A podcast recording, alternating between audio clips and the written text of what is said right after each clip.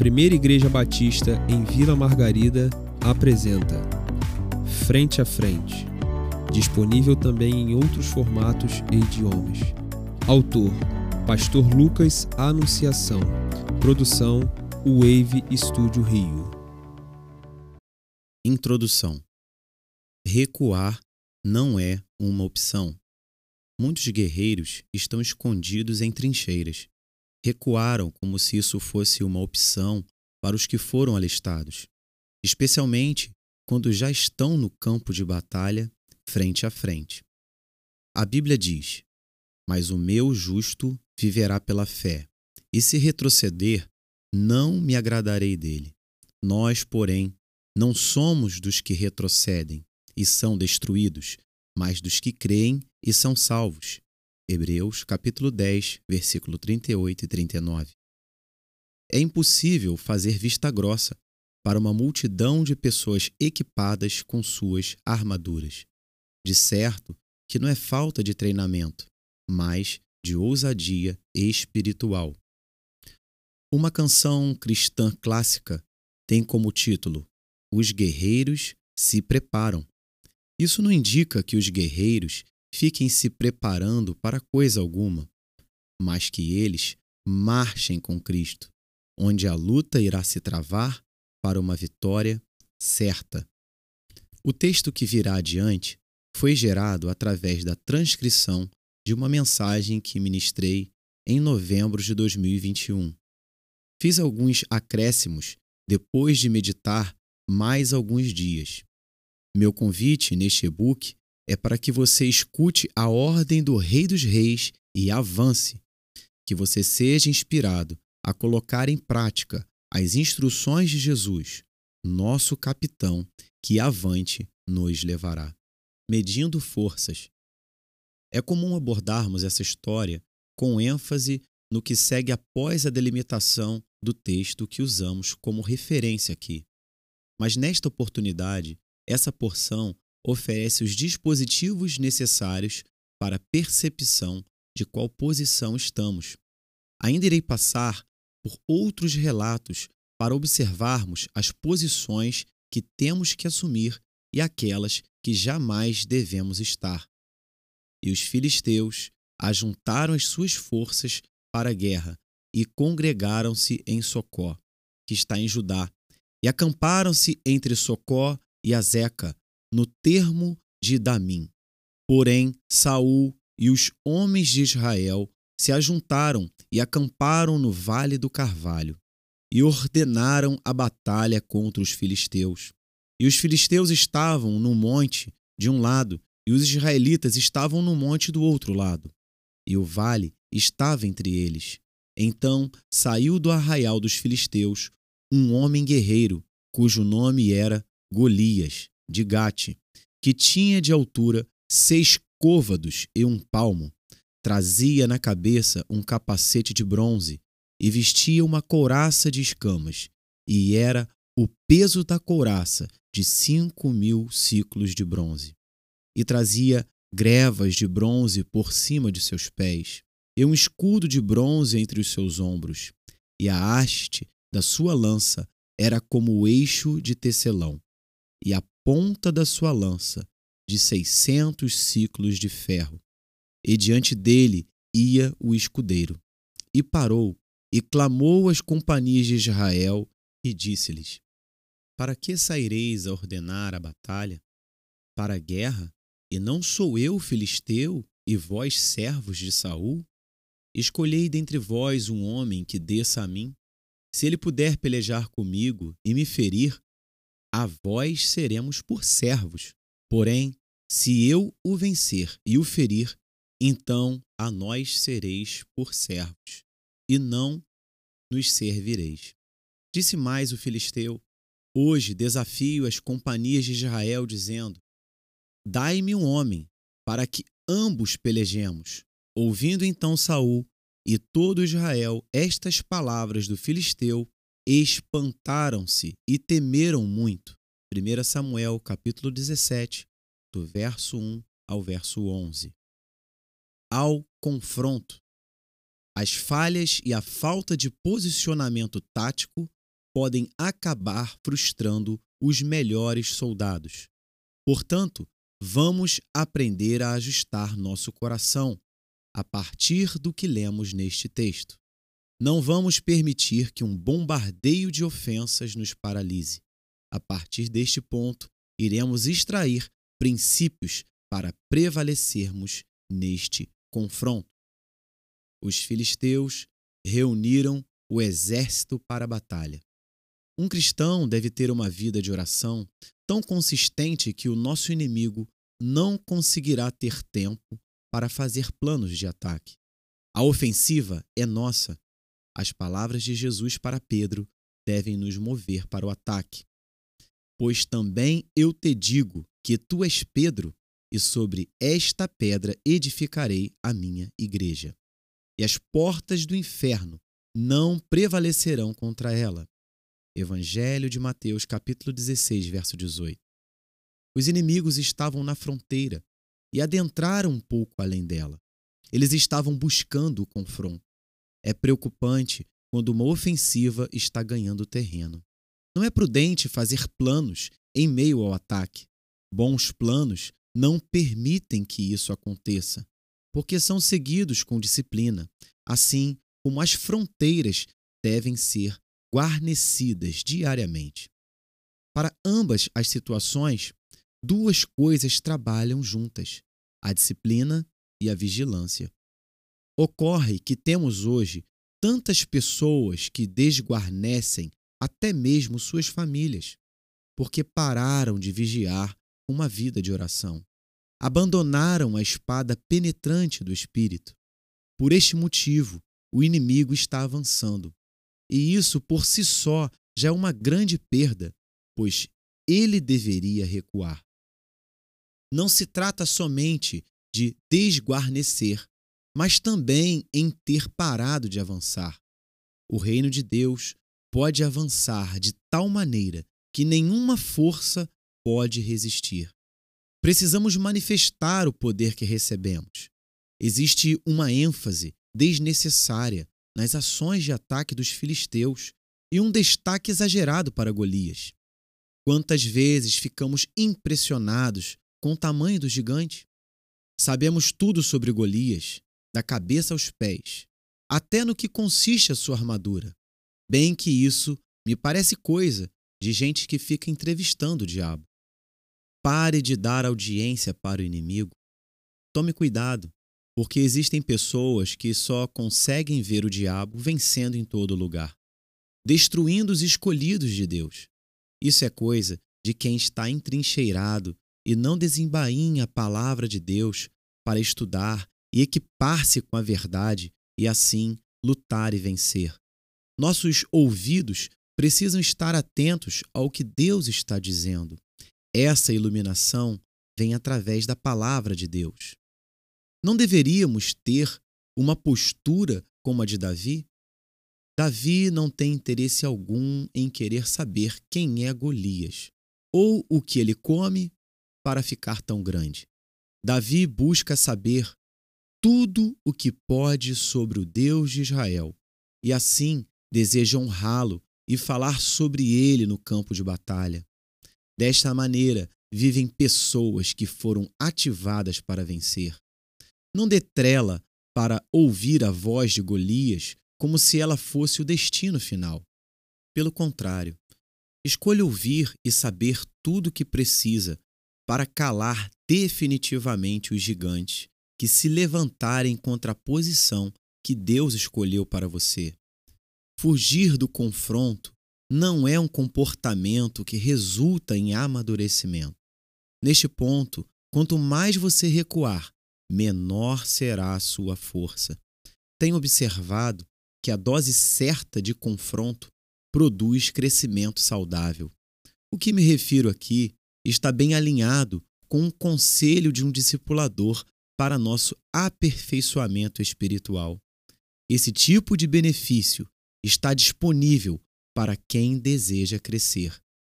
Recordo-me que, em certa ocasião, quando terminei de pregar, recebi um bilhete que me confrontou. Acolhi como uma contribuição para o meu crescimento. até porque a humildade de quem o escreveu foi o que mais me constrangeu. Absorvi e creio que, por essa instrução confrontadora e preciosa, pude crescer mais um pouco. O confronto faz parte do processo de amadurecimento. Encare como uma oportunidade de promoção. Após o confronto certo, você jamais será o mesmo. Identifique quais são os confrontos que precisa estar envolvido, porque existem outros que você jamais deveria participar. Sua vida de oração e meditação na palavra de Deus é consistente? Como está o seu coração? Ressente-se de algo ou de alguém? Está cuidando bem da sua família? Que o Espírito Santo de Deus direcione você. Frente a frente. O frente a frente, uma hora acontece. Isso não aconteceu uma única vez na palavra de Deus. O povo de Deus frente a frente com os inimigos, Jesus frente a frente com a morte, Paulo frente a frente com seus perseguidores. Não podemos falhar no frente a frente, pois é desta forma que a nossa fé será provada. O frente a frente, uma hora acontece. A falha de Israel ao ficar frente a frente foi esquecer quem de fato deveria liderá-los. Algumas vezes preciso lidar com a situação de ter que apontar firmemente em uma direção, conduzir as pessoas à compreensão bíblica de que Deus espera que seu povo se movimente em uma direção específica. Golias nunca deveria ter recebido autoridade para assumir a frente. Por causa das ofensas e da fama do guerreiro filisteu, ele começou a ser a maior influência no campo de batalha. Isso foi trágico, porque foi permitido. Aqueles que estavam do lado do gigante sentiram-se invencíveis, mas os do lado de Israel estavam vencidos em seus corações. Não podemos permitir que o inimigo entre em nossas mentes e saia pilotando nossa vida em direção a transtornos da morte. Contemplar o inimigo não o fortalecerá. A sua vantagem tática é eterna você tem a promessa. No entanto, não bastará saber da sua existência, é necessário deixar que, através da fé, essa promessa possa tomar conta do seu coração e dar forma às suas decisões. O povo de Deus não age essencialmente movido por explicações, mas principalmente através das promessas extraordinárias de Deus. A informação é uma das armas mais estratégicas, especialmente em uma batalha. A Bíblia contém todos os detalhes de todos os movimentos certos para a vitória. Outro exemplo do mesmo modus operandi. 1 Reis, capítulo 20, do verso 1 a 22. Ben-Hadad, rei da Síria, ajuntou todo o seu exército Havia com ele trinta e dois reis e cavalos e carros. Subiu, cercou a Samaria e pelejou contra ela. Enviou mensageiros à cidade, a Acabe, rei de Israel, que lhe disseram: Assim diz Ben-Hadad: A tua prata e o teu ouro são meus, tuas mulheres e os melhores de teus filhos são meus. Respondeu o rei de Israel e disse: Seja conforme a tua palavra, ó rei, meu senhor. Eu sou teu e tudo que tenho.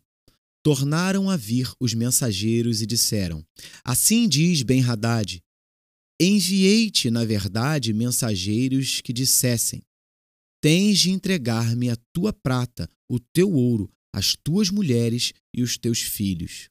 Todavia, amanhã, a estas horas, enviar-te-ei meus servos, que esquadrinharão a tua casa e as casas dos teus oficiais meterão as mãos em tudo o que for aprazível aos teus olhos e o levarão. Então o rei de Israel chamou todos os anciãos da sua terra e lhes disse: Notai e vede como este homem procura o mal.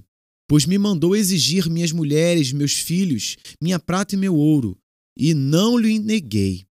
Todos os anciãos e todo o povo lhe disseram: Não lhe dê ouvidos, nem o consintas, pelo que disse aos mensageiros de Ben-Hadad: Dizei ao rei, meu senhor, tudo o que primeiro demandaste do teu servo farei.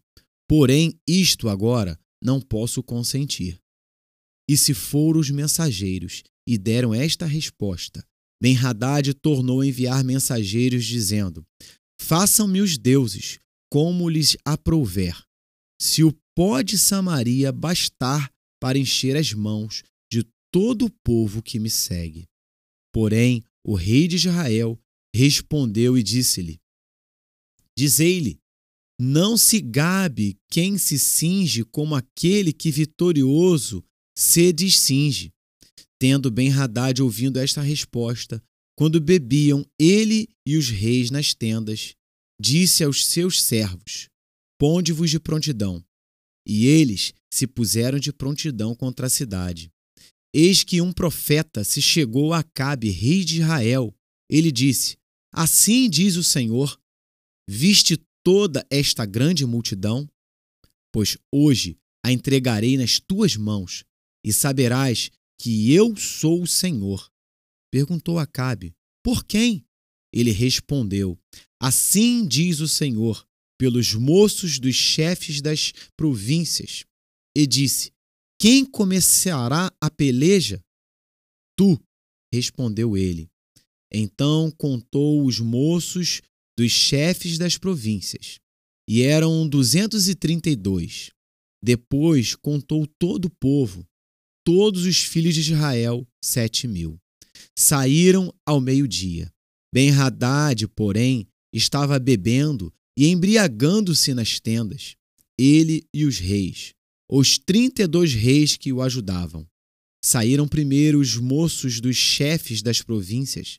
Ben-Hadad mandou observadores, que lhe deram avisos, dizendo: Saíram de Samaria uns homens. Ele disse: Quer venham tratar de paz, tomai-os vivos Quer venham pelejar, tomai-os vivos. Saíram, pois, da cidade os moços dos chefes das províncias, o exército que os seguia. Eles feriram, cada um ao homem que lhe opunha. Os sírios fugiram, Israel os perseguiu.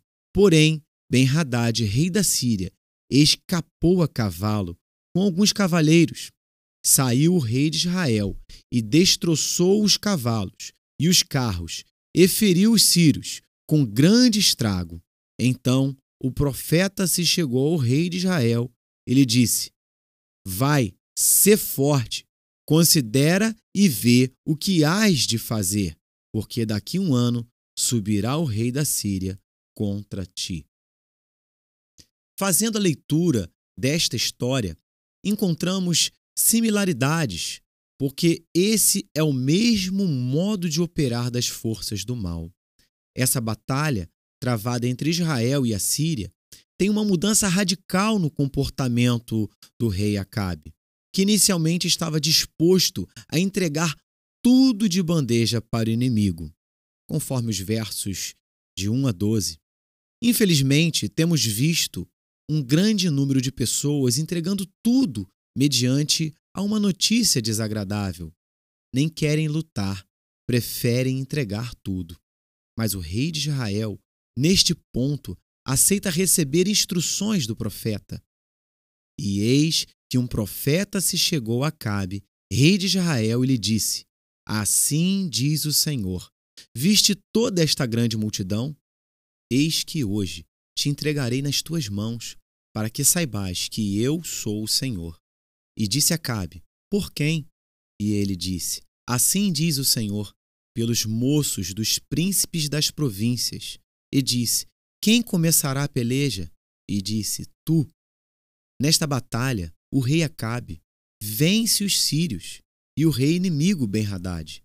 Não esqueça o nome do rei dos sírios. Adiante, ele volta a aparecer nesta história. O rei de Israel recebe mais uma preciosa instrução do profeta.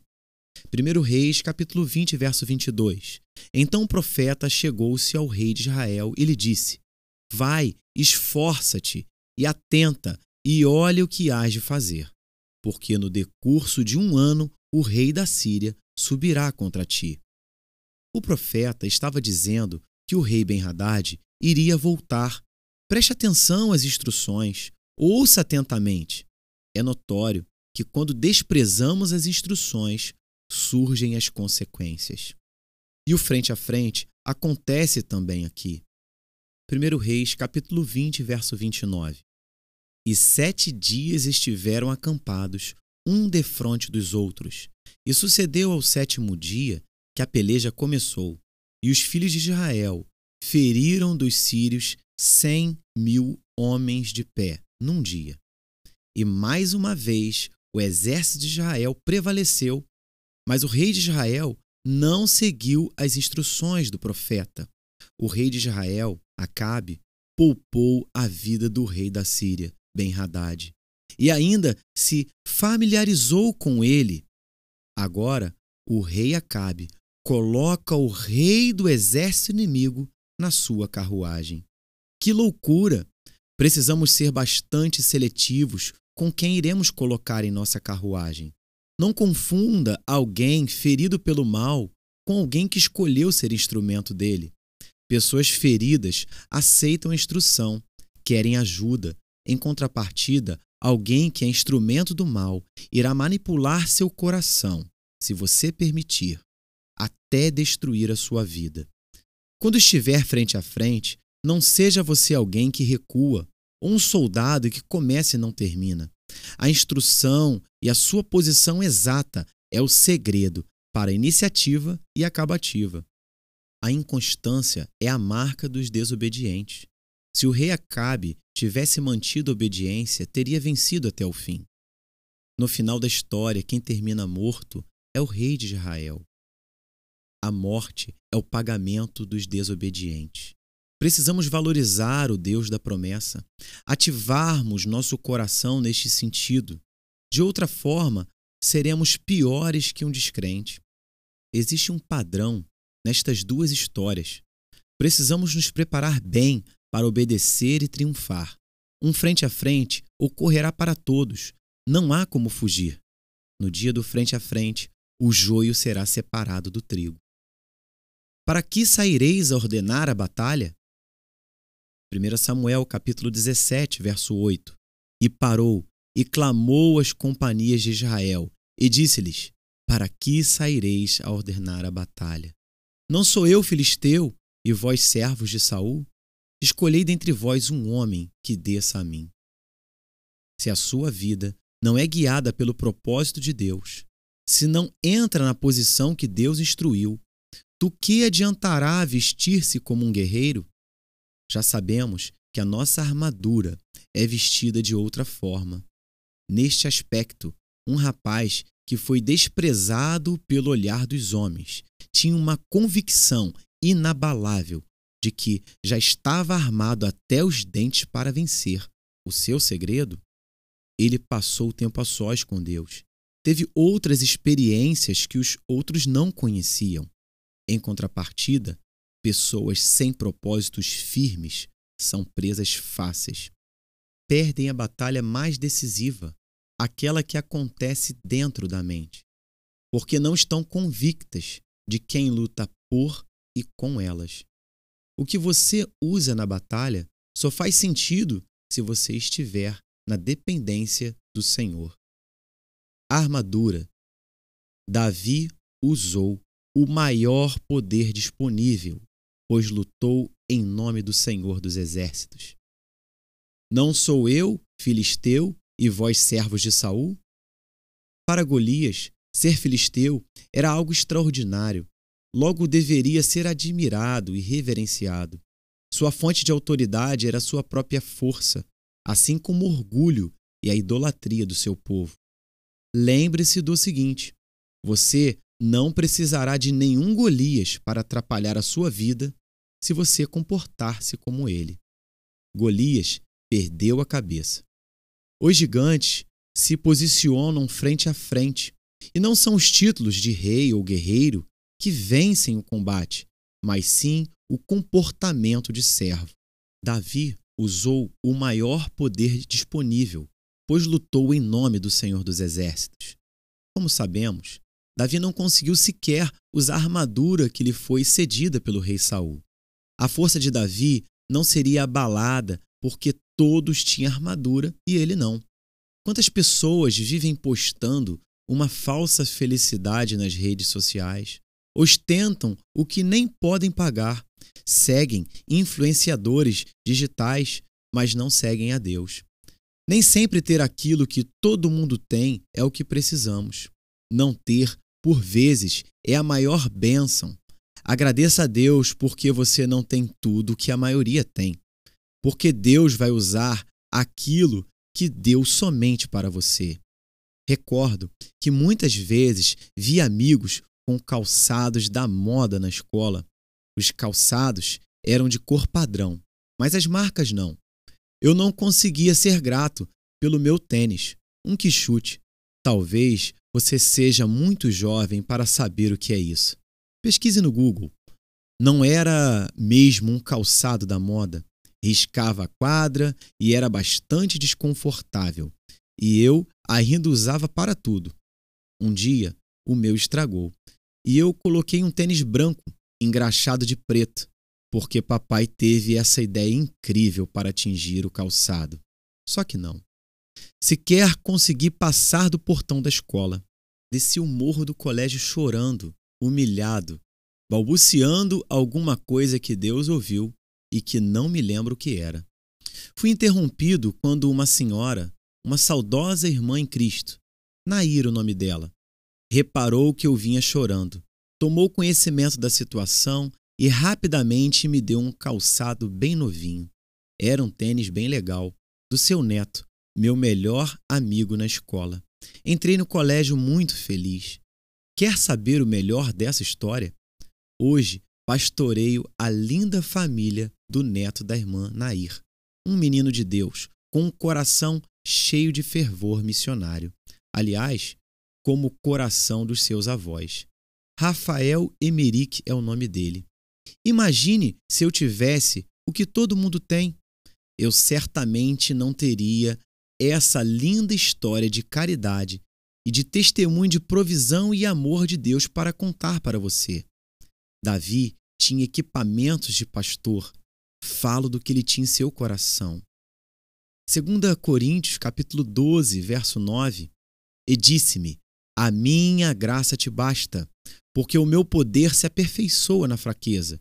De boa vontade, pois, me gloriarei nas minhas fraquezas, para que em mim habite o poder de Cristo. Não reclame, olhe direitinho e veja que você já tem o suficiente para assumir uma posição.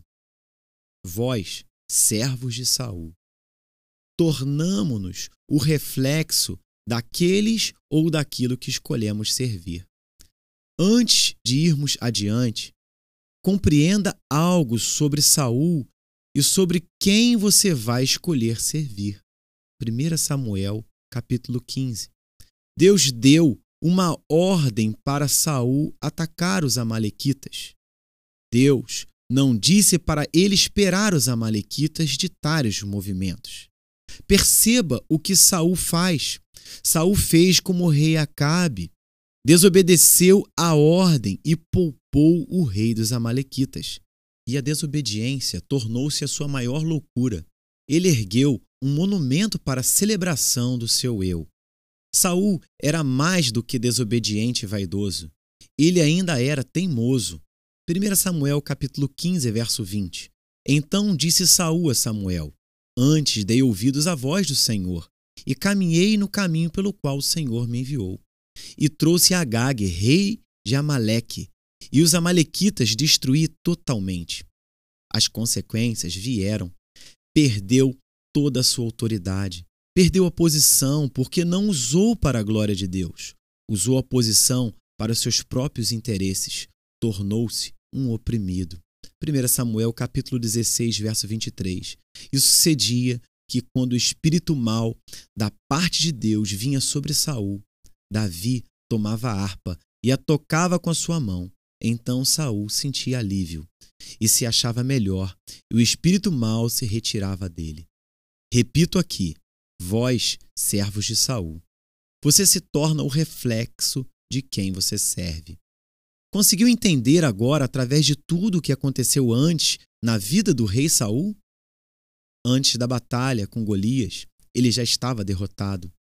Ele que achava-se o melhor, era sim o melhor rebelde.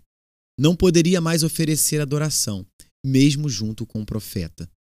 Saul perdeu o temor por Deus, a reverência pelo representante de Deus, perdeu a coragem, perdeu a paz, perdeu a presença de Deus, ele perdeu tudo.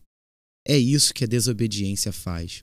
Um relacionamento que não é aprovado por Deus, vícios, falta de perdão, desobediência, idolatria, mágoas, pensamentos disfuncionais e tantas outras coisas mais, não podem conduzi-lo para o centro da vontade de Deus. Abra os seus olhos e veja como as pessoas que têm estas práticas mortais tornam-se sem brilho por causa do que escolheram servir. Mas fique tranquilo, porque temos decidido por algo muito superior, incomparável, e assim podemos ser ousados como Davi. Josué capítulo 24, verso 15. Porém, se vos parece mal aos vossos olhos servir ao Senhor, escolhei hoje a quem servais se aos deuses a quem serviram os vossos pais, que estavam além do rio, ou aos deuses dos amorreus, em cuja terra habitais. Porém, eu e a minha casa serviremos ao Senhor. As decisões que Davi, Samuel e essa de Josué não são decisões populares, são decisões corretas. Davi não era popular na sua casa, ele não era o número um, nem mesmo da batalha foi reconhecido como alguém que poderia ajudar em tarefas simples, mas foi ele que assumiu a posição e ficou frente a frente com Golias. Jesus também não tomou decisões populares, ele fez a vontade de Deus. O propósito de Deus não é fazer você conhecido, mas o nome dele. Talvez esteja buscando a posição que não é sua. Quantas pessoas seriam tão produtivas na posição certa, mas não são, porque querem vestir-se da armadura do outro. O lugar que Deus preparou para você é na sua medida, porque Deus conhece as suas potencialidades. Fui questionado, em meio a uma turbulência na igreja, se eu não me arrependia de ter abandonado meu emprego para dedicar-me ao ministério integralmente. Uma pergunta simples de responder. Eu poderia perguntar para um músico se ele consegue tocar de olhos fechados. Creio que sim, já vi isso várias vezes. As pessoas que são chamadas por Deus para uma missão não se arrependem de atenderem ao chamado. Elas podem se arrepender por não atenderem. Para quem não é chamado para ser um músico, será difícil tocar de olhos fechados, para o ministério ou para qualquer outra coisa. Não adiantará dizer quantos equipamentos você tem, se o seu coração não for integralmente preparado para a posição determinada por Deus. Lições finais. Até Golias reconheceu que o exército de Israel não servia a Deus. Portanto, naquele momento, Golias e os soldados de Israel e também o rei Saul estavam na mesma posição. Nenhum deles servia a Deus. Seu inimigo sabe quem você está servindo. Golias desprezou Davi. Ele não sabia quem Davi era.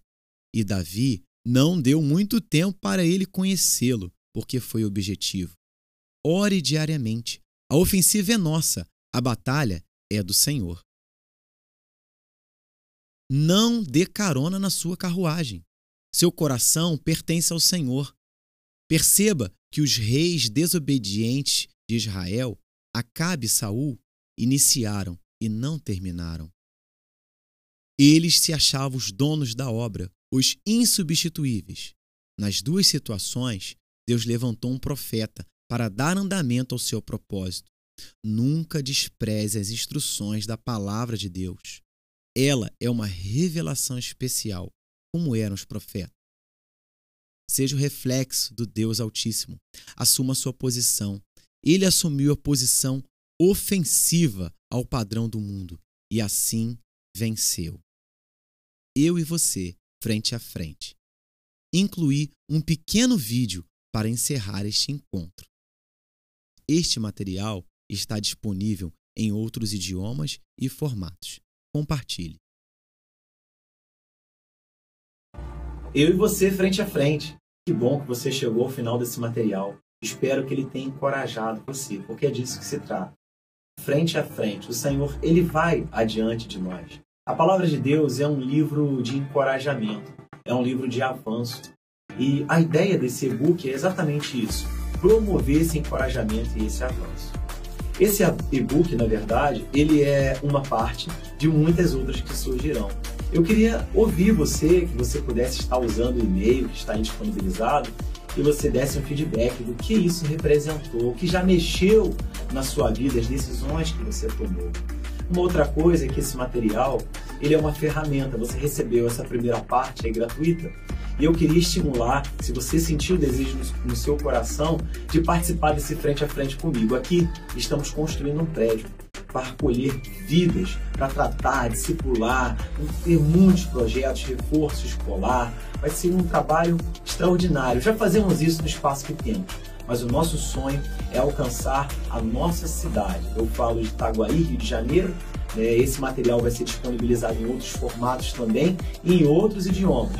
Se você quiser ajudar nessa obra, que você possa estar aí é, obtendo aí os, os detalhes de como fazer essa contribuição e participar de tudo isso. E espero que ao longo do ano você logo tenha notícia de que esse material foi amplificado e assim você possa continuar essa leitura.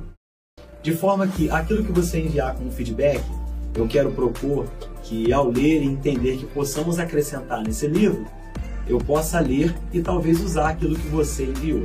Que venha à vontade. Muito obrigado por essa leitura e te convoco a ser alguém que venha patrocinar essa grande obra. Que Deus te abençoe, tá? Um grande abraço. Tchau, tchau.